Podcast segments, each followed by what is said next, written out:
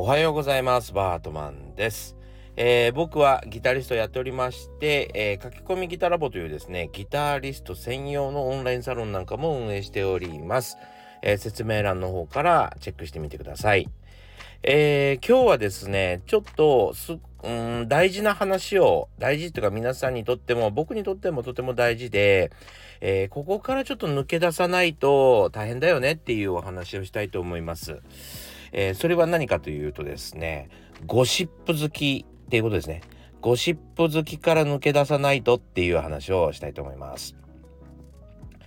さあ、えっ、と、まず近況からお話ししますが、えー自宅の方に帰ってきました。関東の自宅に帰ってまいりました。はい。えーそれでですね、帰りの、あのー空港に向かう途中にですね、ふと、えっ、と、思い出したんですよ。あの、ホテルに入った時に、あの、今回、なんだろう、あの、旅行のちゃんとした名称がちょっと忘れちゃったんですけども、あの、旅行の補助金？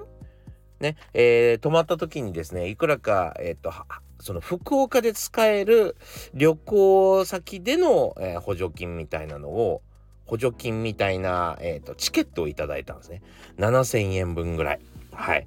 で、結構じゃないですか。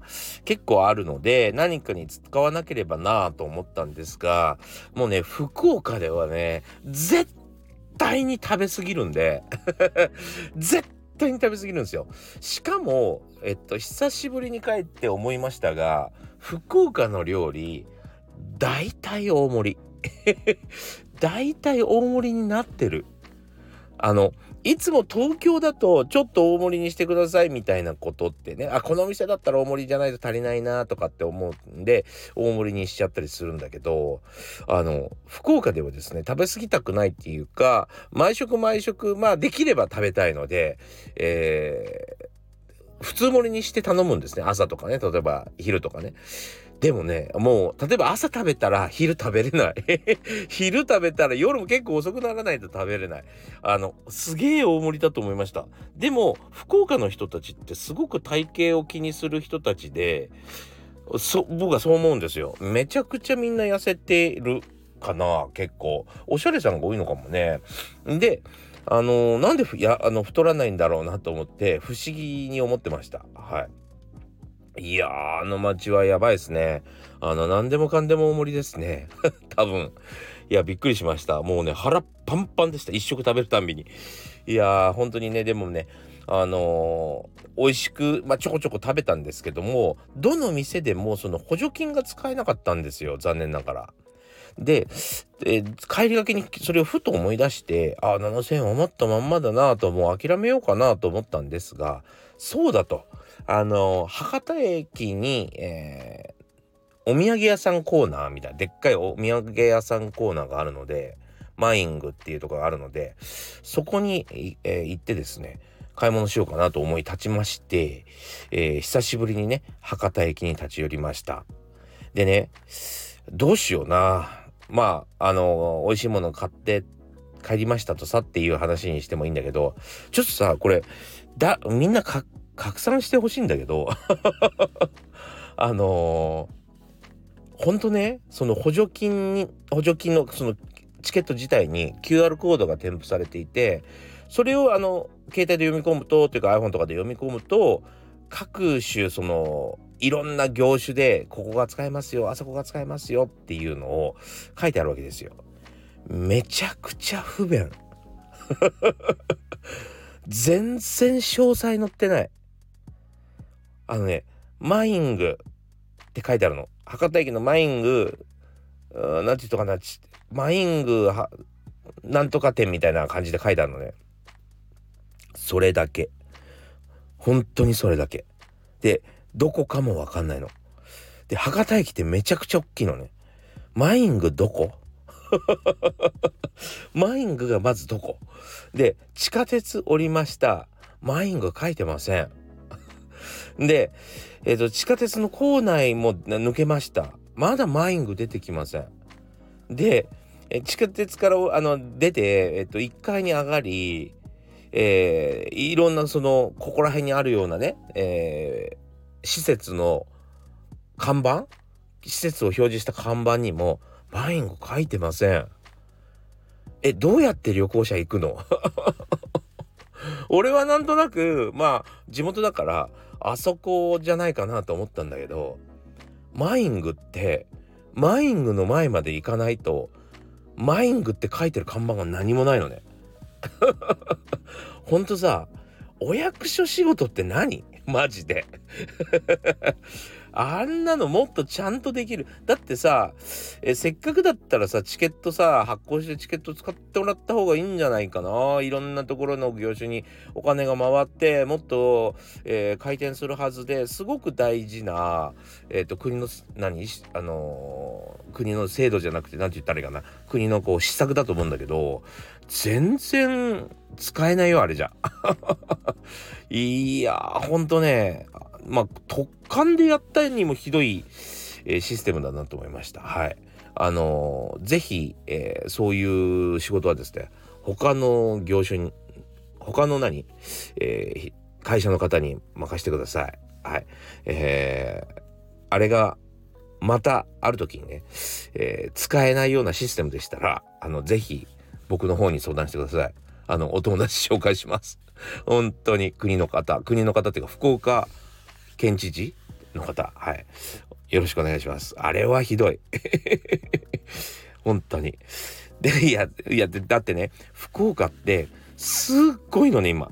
観光客がもうあのいわゆるそのインバウンドあのもうすごいわけすごく多分あの国が豊かになるえー、きっかけを作ってるんじゃないかなっていうぐらい人がいっぱいいるんですよ。もうね、渋谷並み。だって渋谷ほどいなかったんですよ、福岡って。でもね、渋谷ぐらいいるの、今。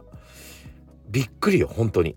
昔、福岡から東京に出てきた時、渋谷に行った時にね、あの、あのぐらい人が集まるのって、本当にね、福岡では花火大会の時だけだったのね。花火大会がありうじゃないとって言ったのに、今やね、大名とかですね、天神あたりはですね、本当にね、渋谷と同じぐらい人がいるんですよ。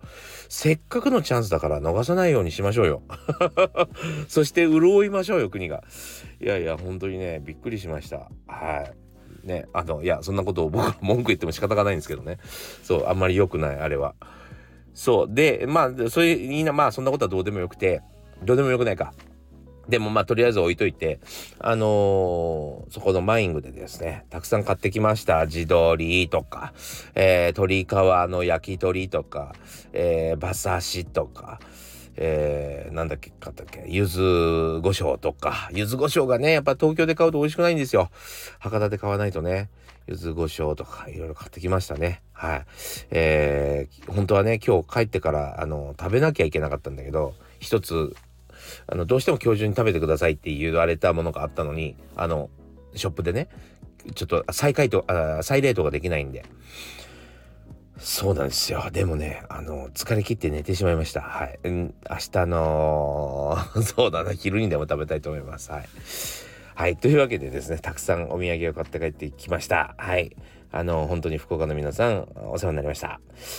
じゃあ、えっと、本題に行きましょうか。はい。というわけでですね、えー、っと、今日の本題に行きたいと思います。はい。ゴシップ好きから抜け出せっていうことでお話したいと思います。えー、もともとですね、僕あの、上京するきっかけとなって、一番大きかった出来事がですね、えー、村上ポンタ秀一さんというドラマーがいまして、えー、ポンタさんにですね、あの、誘われたのが一番大きなきっかけでした。うん。で、ポンタさんにあの、呼んでいただかなかったら多分上京してないと思います。はい。えー、それぐらいやっぱりポンタさんという人格がですね素晴らしいというかまあこの人にだったらついていきたいなという気持ちになったっていうのが大きなところかなと思うんです。で、えー、ポンタさんがですねやっぱりすごくまあ魅力的だったというかまあ面白かったたのがですねあの、口の悪さなんですよね。ほんとね、二十歳ぐらいの時の、えーえっと、テレビ番組でですね、ザ・レコーディングっていう、えー、僕の人生を変えた、えー、テレビ番組があったんですね。で、それどんな番組かというとですね、あの、日本のトップスタジオミュージシャンがスタジオに集結し、えー、その日のうちにですね、えー、予定されていた曲を再アレンジし、まあ、全然演奏変えちゃうってことですね。そのスタジオに集まってから変えちゃうってこと。そして、えー、ゲストボーカリストを呼んでですね、例えばチャーさんとか、近藤房之助さんとか、チャッカさんとか、えー、いろんな、えー、素晴らしい日本でも有名なボーカリストたちを呼んで、その日のうちにレコーディングをしてしまおうという、ね。えー、そして、1日何曲だったっけな ?5 曲か6曲全部アレンジしてパンと取っちゃおうぜ、みたいな企画なんです。それなかなか大変なんですよ。それすぐ、すぐやれるのって。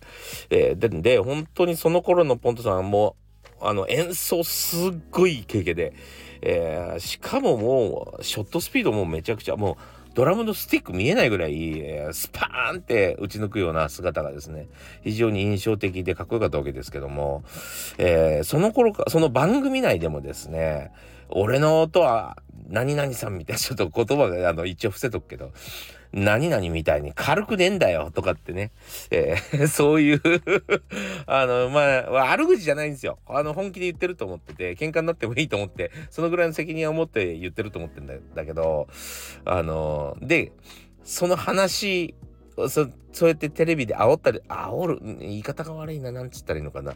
テレビでこう、出現しちゃったりするじゃないですか。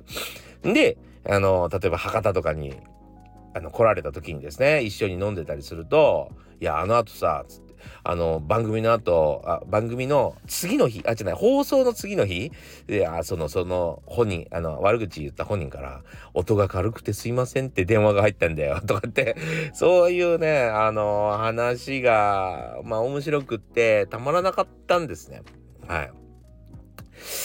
で、あの実はその今回のですね、えっ、ー、と、飲み会？うちのそのサロンの飲み会、えっと、福岡のサロンメンバーが集まってくださいまして、まあ飲み会の中でですね、あの、僕が求められたんですね。そういうポンタさんのような、うん、言葉をね、うん、求められたんですよ。で、あのまあ、気持ちはわかるんですけどね。えー、僕はね、そういうことを言わないようにしていますっていうか、そこに頭がいかないように生きてるんですよ。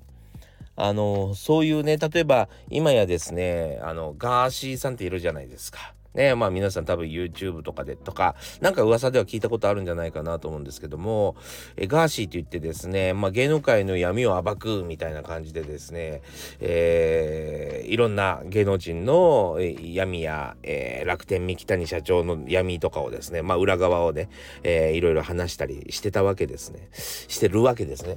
で、僕はそういうところに興味を持たないようにしてるっていうか、あんまりどうでもいいんですね、本当に。僕に全然関係ないことなんで。でも、みんなもうそういう話が好きで好きでたまらんのですよ。それね、それでしまいにはガーシーさんを応援しすぎて、政治家にまでしちゃってみんな。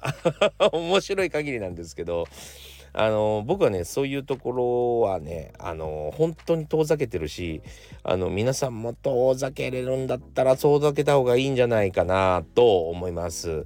でまあ日々の中でですね、まあ、あのそういう刺激がなかったりすることは何？まああるじゃないですかあんまりそんな話聞いたことない地域の人たちっていますよね。で僕らもあのそうだな。今回は何を求められたかというと YouTuber 同士で嫌いな人誰ですかみたいな。なんかそういうなんか裏話を教えてくださいよみたいな、えー、感じだったわけですね。でそこで僕が饒舌にですねあの YouTuber はこうだよね。この YouTuber はああだよねって言うとあのみんなあ喜んだのかなとは思うんですけども。でまあ YouTuber 同士だったらいっそねあの発信の能力持ってるからあの何公然と文句の言い合いができるんで。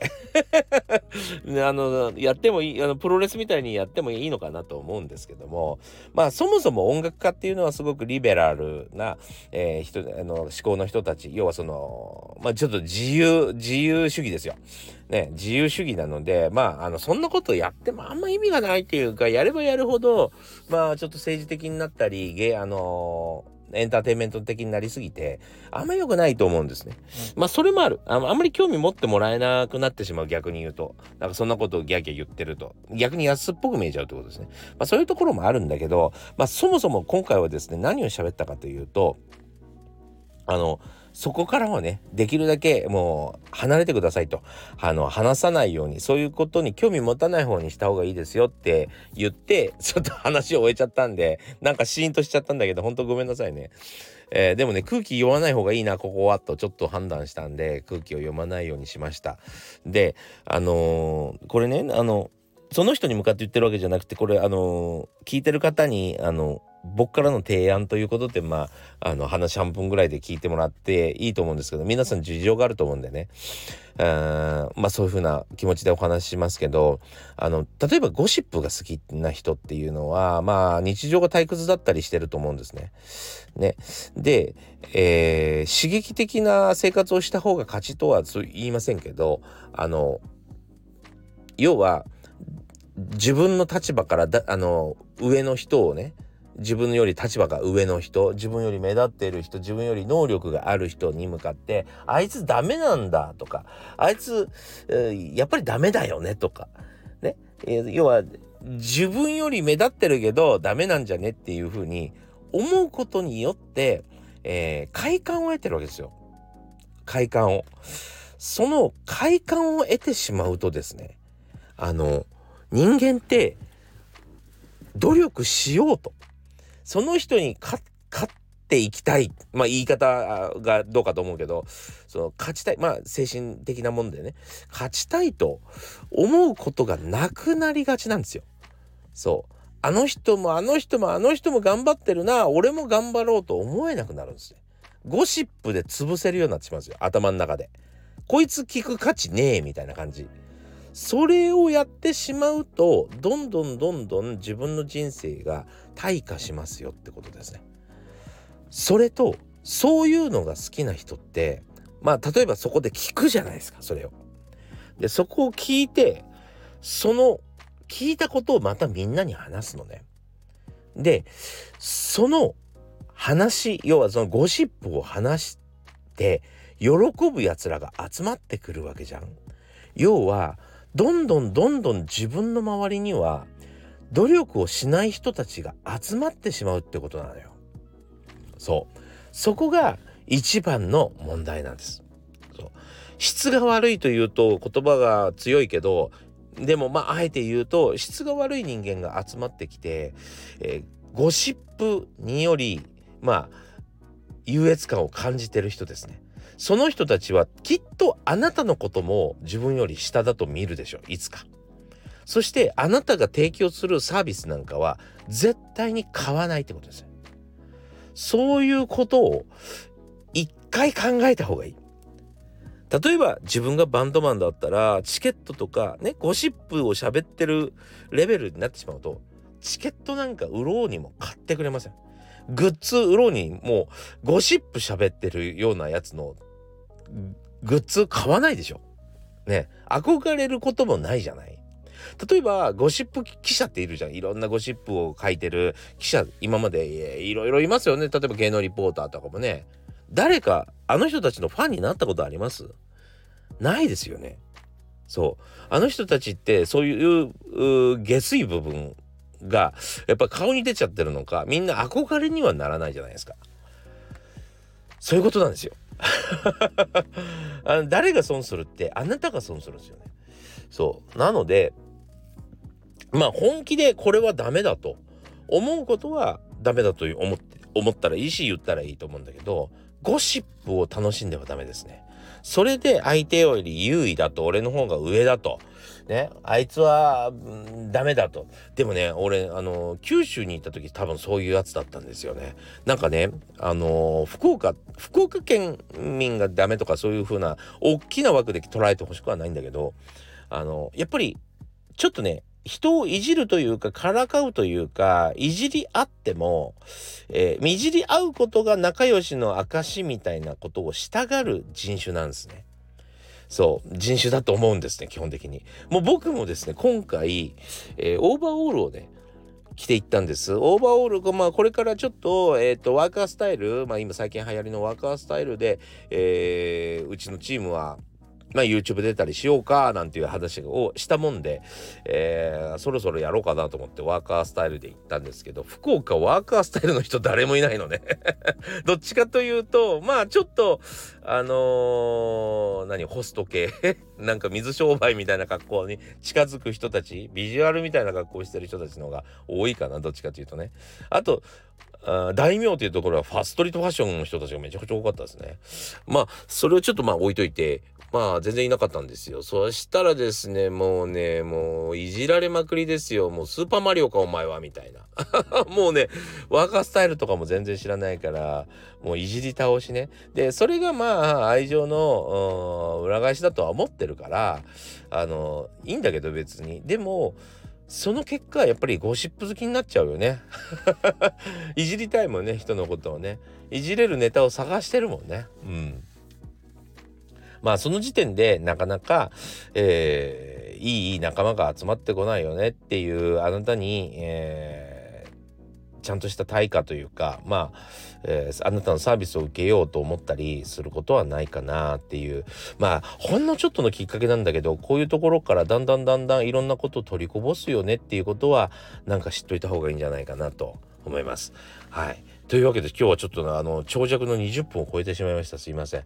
はい、でもあのここすごく大事だと思うのでしっかりとあの忘れないでいたいただきたいなと。本当に芸能人の不倫とかあのいわゆる芸能人も何もかもえあのなんていうのかな。自分より上だと思ってる人たちを叩き落とすの大好きなんですね。40、50、60のおじさんたちって。そう。みん、全部ね、今なんかわわやってんの、その世代なんですよ。本当に。あの、僕の YouTube にも書き込んでくるのその人たちばっかりなのね。で、なんでその世代ってわかるかっていうと、その世代し、その世代しか知らないこと書いてんのね。もうバレバレやんみたいな。そう、そんな感じなんです。そう、でもね、そんなことやってたって、本当に人生、どんどんつまんなくなるだけ。でそこはもうノーリスクだと思ってるんだけどみんなえっ、ー、と全然リスキーだよっていうことですねそれは知っといた方がいいんじゃないかなと。僕だったらもうそういう人を見つけたら必ず距離取ります。はい。そうじゃない人たちと付き合った方が絶対に得なんで。はい。えー、というわけでですね、えー、ゴシップから逃げ出せっていうことでですね、えー、そんなタイトルだったかな？わかんないけど、また忘れちゃったけど、えー、ゴシップなんか好きでも何の得もしませんよっていうことでお話ししました。ご視聴ありがとうございました。また次回お会いしましょう。